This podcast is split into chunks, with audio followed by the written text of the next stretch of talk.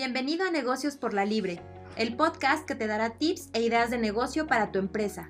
Creado por empresarios que viven lo que enseñan. Ventas, Mercadotecnia, legal, finanzas personales, riesgo, sistematización, fiscal, validación de ideas. libertad financiera.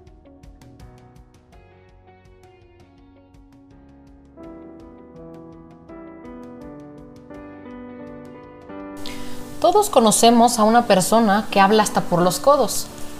Pueden pasar horas y horas y sigue manteniendo una conversación fresca e interesante. Aquella con la cual todos quieren ir a comer o simplemente sentarse a platicar en cualquier lugar, ya que hace sentir cómoda a quienes la rodean y parece que nunca se le acaban los temas de conversación.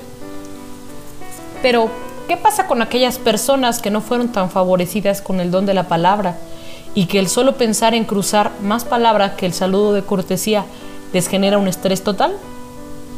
Para ellas y para quien busca un espacio donde encontrar recomendaciones acerca de las cosas buenas de la vida, es decir, sugerencias de películas, libros, música, arte y comida, he preparado el siguiente programa que lleva por nombre Para tener de qué hablar, donde no solo hablaré acerca de la literatura desde un punto de vista estructural, sino que compartiré con ustedes mis impresiones personales acerca de estos temas y esperaré con ansias sus comentarios.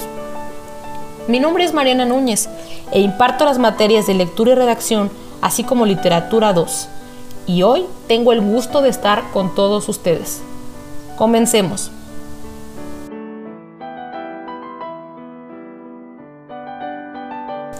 En 2003, el autor estadounidense John Kassenbach publicó una novela que conmocionó al público aficionado a los thrillers. Bajo el nombre del psicoanalista, esta novela encantó a los lectores, ya que destaca por el realismo psicológico con que se conducen sus personajes. El doctor Frederick Ricky Stars es un reconocido psicoanalista con una próspera carrera, muchos pacientes y una vida rutinaria pero tranquila. Estando próximo su cumpleaños número 53, recibe una misteriosa carta firmada bajo el seudónimo de Rupenstinsky. El autor de la carta fija un plazo de 15 días para que el doctor descubra su identidad y lo detenga, o de lo contrario tendrá dos opciones, suicidarse voluntariamente o ver cómo el señor R, como se hace llamar, acaba con cada uno de los miembros de su familia. Pertenezco a algún momento de su pasado. Usted arruinó mi vida. Quizá no sepa cómo, por qué o cuándo, pero lo hizo.